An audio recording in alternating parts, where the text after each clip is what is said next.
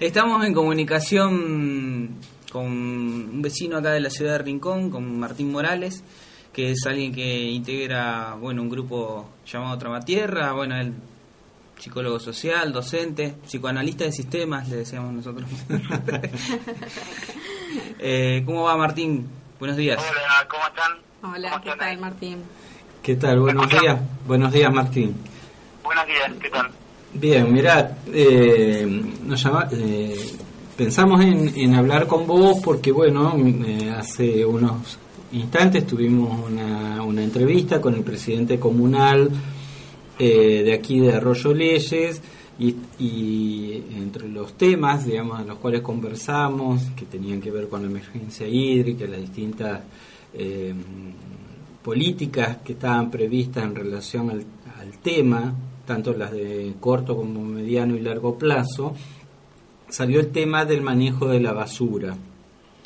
Eh, y bueno, el presidente comunal compartió con nosotros alguna iniciativa que están conversando entre los municipios de la costa en relación al manejo de la basura. Y bueno, nos interesaba también poder tener un poco la mirada de ustedes, que, que sabemos que, que han venido teniendo inquietudes en relación al tema.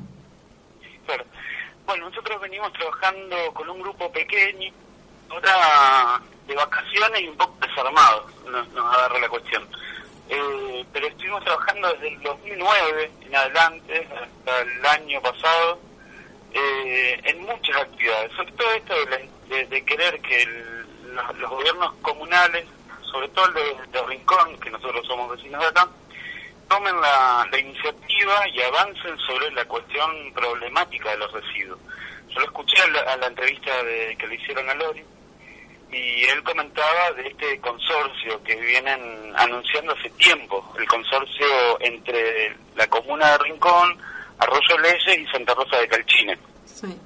Ese, ese consorcio lo vienen anunciando con bombos y platillos hace por lo menos dos o tres años. La cuestión es que más, de, más que reuniones no ha pasado a mayor cuestión, digamos. Eh, sí. Y es preocupante porque en realidad nosotros veníamos insistiéndole a, desde el incluso la gestión anterior acá en, en, la comuna de San José del Rincón, donde estaba Verón, eh, le presentamos propuestas de ordenanza, le hicimos, hicimos jornadas donde convocamos a distintos sectores y a distintas comunas de otras localidades de región, incluso vinieron de Entre Ríos, de, Buenos Aires, jornadas grandes donde participó el presidente comunal de, de Arroyo Leyes, donde tratamos lo que significa la problemática y cómo lo, y, digamos, se puso en común cómo se iba resolviendo en distintos lugares la cuestión.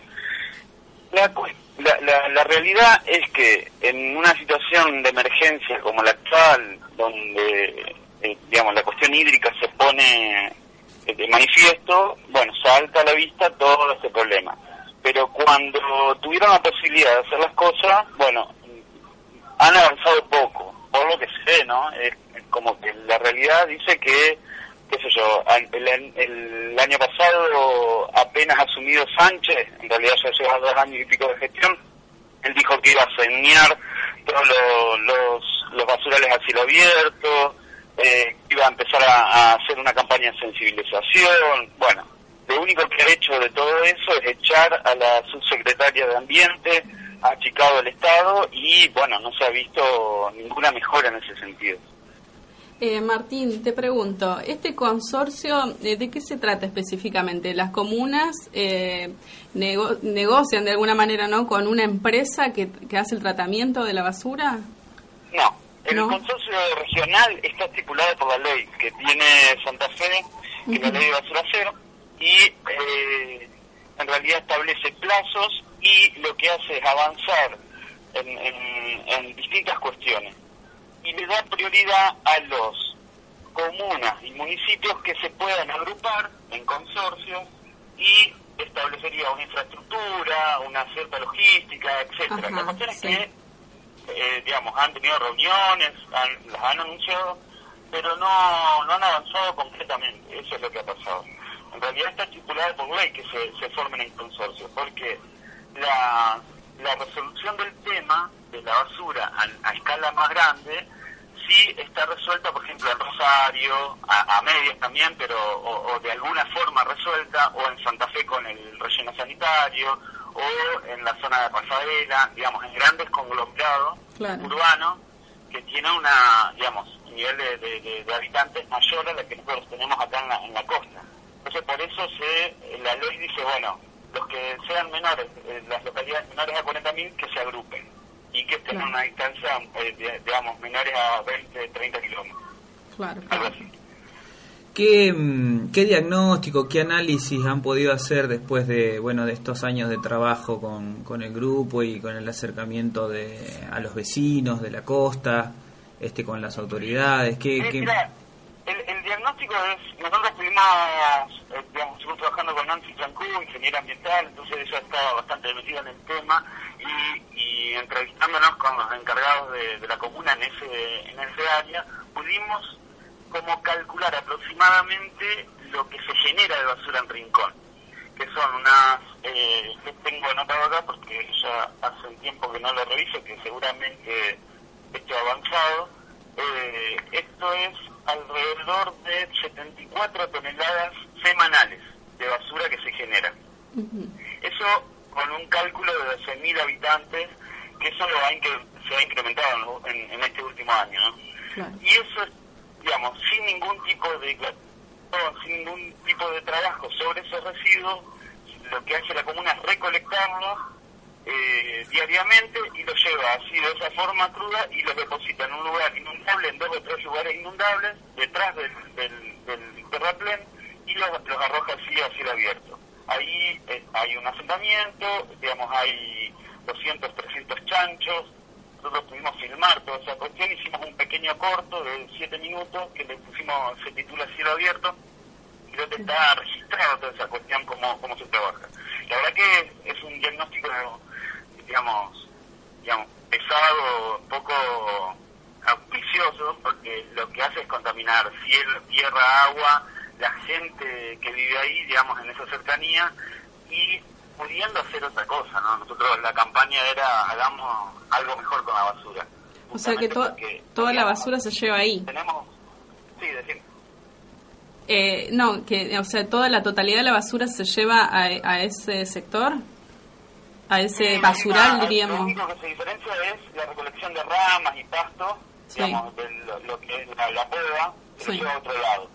Pero, digamos, eso no, no es problema eso no es ningún problema. El tema es que la recolección diaria de, de los residuos sólidos urbanos de todo Rincón se lo lleva a lo que es Villa Ñatí. Lo que pasa es que ahora con la emergencia hídrica no se está pudiendo tirar, lo estaban tirando en la misma defensa, con el problema que eso acarrea, ¿no? Sí, lo, es, es, con la gente asentada ahí tratando de evacuarse está sobre la defensa. Bueno, es, es un gran problema. Incluso en algunos días no hubo recolección porque no sabían dónde tirarlo. Sí, en cuanto a, cantidad de residuos, acá en Arroyo Leyes es, menor, pero eh, por la cantidad de gente también que habita, pero el, problema es el mismo.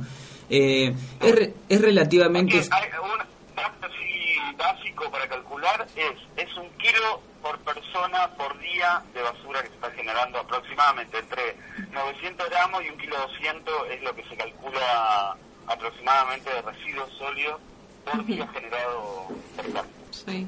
Eh, Martín, y te pregunto, desde Trama Tierra, ¿ustedes han podido generar alguna propuesta concreta en el tratamiento de la basura, algún modelo que se pueda eh, repetir eh, en, en las localidades? Nosotros lo que hacíamos era, primero, poner en el tapete el problema.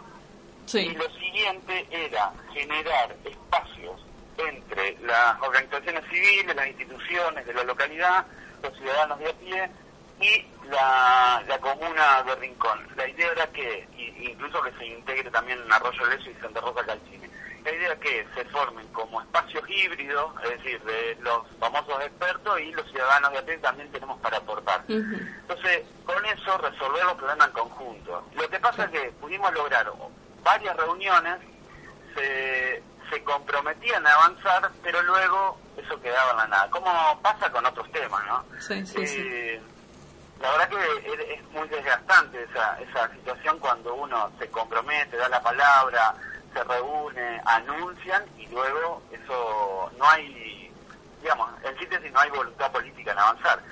Quiero decir esto, cuando en este diagnóstico, lo que está pasando actualmente, y que en todas las comunas casi de, Santa Fe, pequeñas o medianas, es que el costo de la recolección diaria es solamente lo que equivale al combustible del transporte.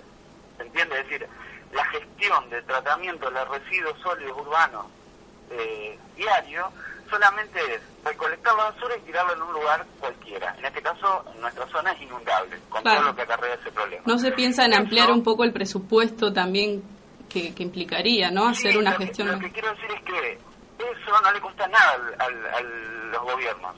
Es decir, lo tienen resuelto de, ese lado. el costo está pagado por lo ambiental por lo ambiental social. Pero si alguien quiere, tiene voluntad política, tiene que poner un poco más de ese costo ambiental, porque el costo ambiental a la larga la pagamos todos, ¿no?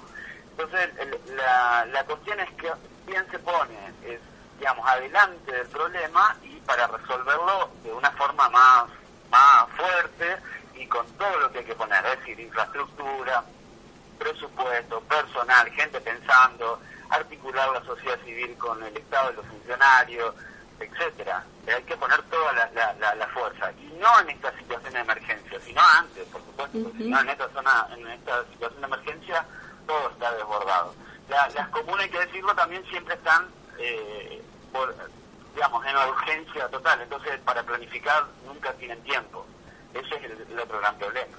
Sí, sin duda también eh, estamos frente a un, a un tema, un problema que tiene múltiples dimensiones, ¿no es cierto? También tiene una pata que tiene que ver con lo educativo, con un modelo de consumo, con eh, distintos, distintos componentes eh, en donde, bueno, es fundamental precisamente la coordinación de, la, de, los distintos estamentos del Estado también, ¿no?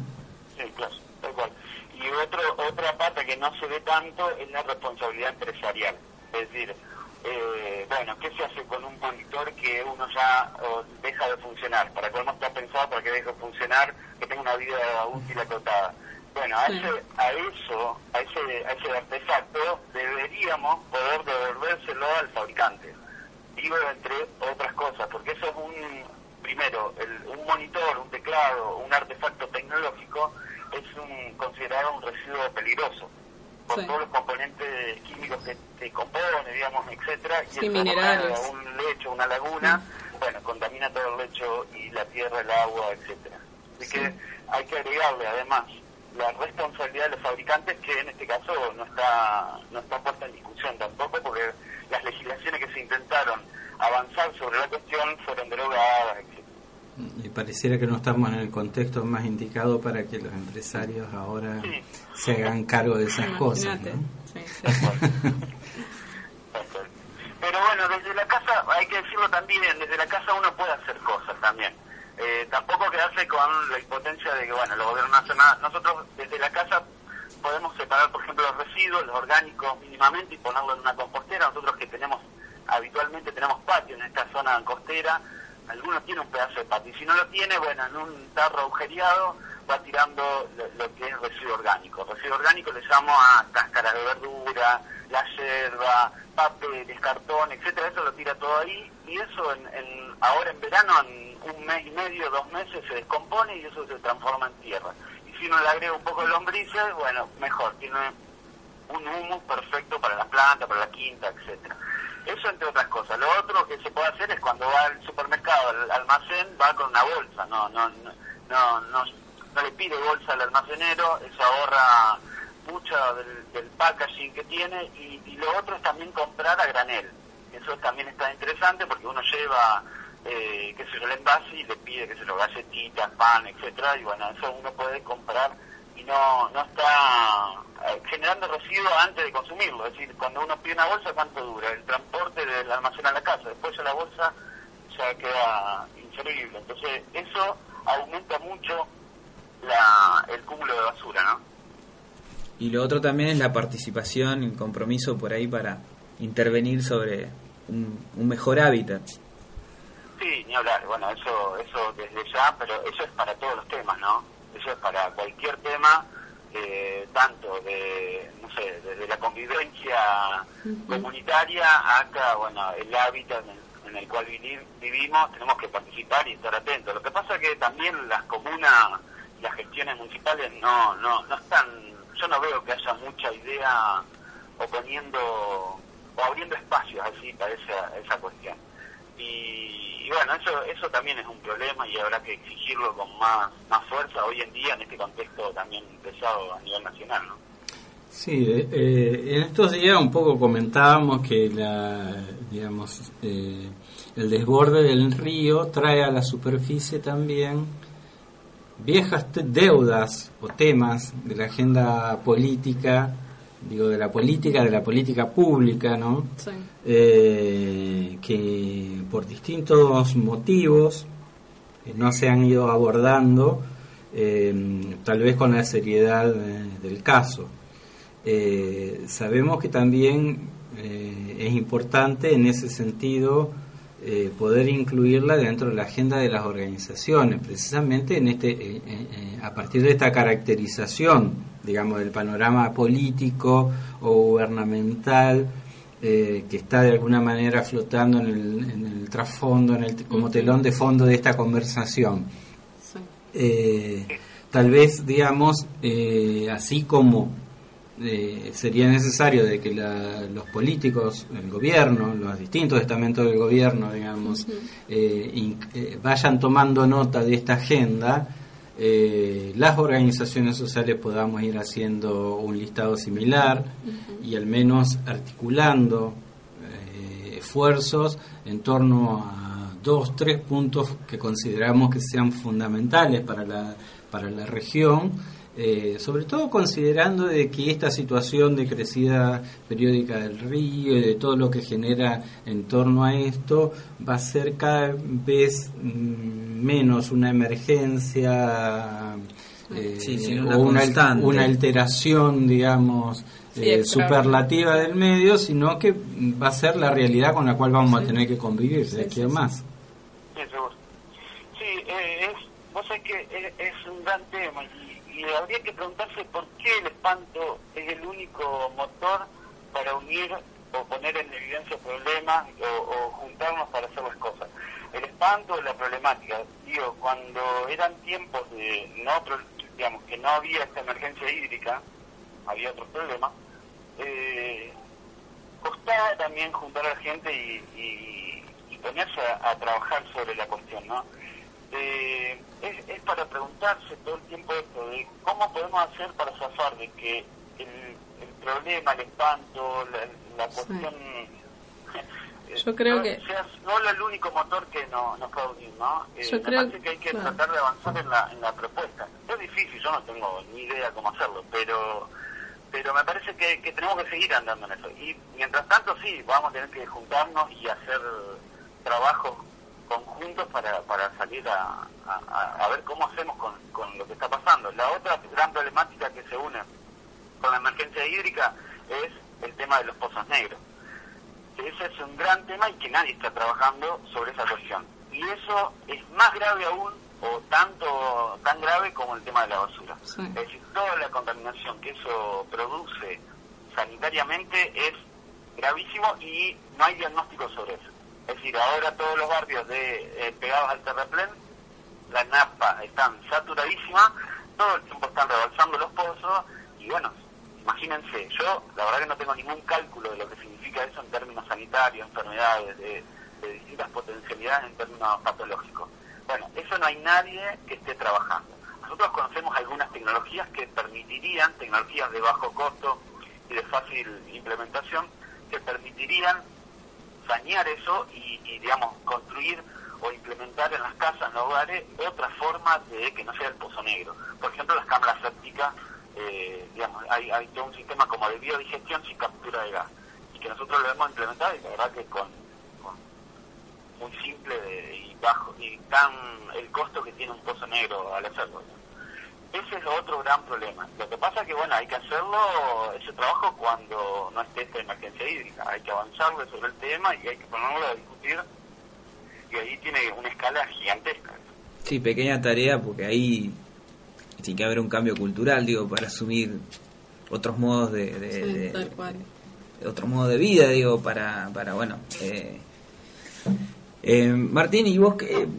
Sí, no sé cambio de vida. Lo que sí es evidente quién se beneficia con, con, con esto de los regalos de los pozos negros, las, las, las poseras y los atmosféricos. Digo, no sé si se, se benefician tanto, pero yo veo cada do- dos o tres veces por día pasa el atmosférico por acá al- alrededor Sí. a, a sacar la, a, digamos, a vaciar los pozos negros. Y eso nos afecta a todos, porque está contaminando después el agua que tomamos nosotros, porque acá, por ejemplo, el rincón es de perforación el agua. Y bueno, eso de alguna forma le llega. O alguno que tiene una perforación chiquita, un aljibe, qué sé yo, bueno, eso también llega. Sí, no, yo hablaba de esto de que a, a- nivel del, del- común de, de- de- de- del, del habitante de la costa, de, cualquiera, que, eh, que lo que se hace para el baño es el pozo negro, como que no hay mucha alternativa a eso. Pero, sí, pero habrá que trabajarlo. Seguro, seguro, por eso decía. Está bien. Sí, eh, hay mucho material, hay mucho documental sobre esa cuestión y, insisto, no es una cosa de loco, no, no se necesita más que saber algo de albañilería que cualquier sujeto lo puede hacer y solamente hacer un pozo un poco más grande, nada más que en vez de... El pozo negro lo que tiene es que está eh, perforado, es decir, está, digamos, permea a las napas todo lo que se va echando ahí. Bueno, cuando está saturada la, las napas, eso deja de permear y empieza a rebalsar. Lo que se hace es capturar en una cámara séptica sellada, como una pileta, digamos, sellada, con cierta profundidad, y eso lo que hace, las mismas bacterias van descomponiendo lo que se va echando ahí y tiene un nivel de rebalse que cuando eso rebalsa ya eso está saneado. Esa es el- la tecnología que habría que implementar. No es más ni menos que, digamos, una cámara séptica más grande. Es, un poco. Por ahí la gente en general tiene un concepto así de que lo- las alternativas ecológicas son complicadas o son No, caras o son inaccesibles. Tal vez sería bueno desmitificar eso en, en el caso que sea así, ¿no? Sí, claro, sí. Sí, como muchas cosas, ¿no? Lo que pasa es que, claro, hay costumbres, culturas, digamos, que, que tampoco hay que dejar de, de resignificar, y que, bueno, ¿qué, ¿qué ha pasado? Esto ha empezado a ser problemático cuando ha llegado a un nivel de escala mayor, es decir, Rincón ese problema seguramente lo ha tenido siempre, pero no en la escala que lo tiene ahora. Claro. Es decir, 12.000, 15.000 habitantes como tiene Rincón ahora, es una problemática actual. Se triplicó la población de Rincón y de la costa en general en, en estos últimos qué sé yo, cinco años. Eh, entonces el problema empieza a ser problema cuando eso empieza a ser masivo. Antes tal vez se rebalsaban los pozos, pero como había espacio, como había, digamos, un, un nivel de, de- de- de espacio ambiental, bueno, eso no era problema. Claro, claro. Bueno, Martín, eh, no te quitamos más tiempo. Agradecidos de, de que hayamos podido conversar un, eh, sobre este tema. Eh, la radio está abierta para que cualquier cosa que, este, que, que quieras aportar o llamar o participar de Bueno. alguna manera, este, está para eso. Así que te dejamos un, un abrazo grande. Simplemente eh, muchas gracias por la comunicación, la verdad que di- disponible para cuando quieran. Y les dejo una dirección que pueden encontrar del material que estamos que pudimos publicar en su momento, que es www.rinconsinbasura.wordpress.com. No sé si se entiende eso, pero es rinconsinbasura.wordpress Sí. Ahí está todo un poco lo- los materiales que fuimos generando, algunas legislaciones que son interesantes revisar, que son esta justamente la provincial que, que contempla lo del consorcio, legislación a nivel nacional, experiencia de otras comunas, cómo han resuelto la, la propuesta, etcétera. Entonces por ahí el que esté más interesado en meterse en estas cuestiones puede acceder a esa información. Digo, muchas gracias por la comunicación. Gracias a vos, Gracias a Martín. vos. Hasta luego. Chau, chau.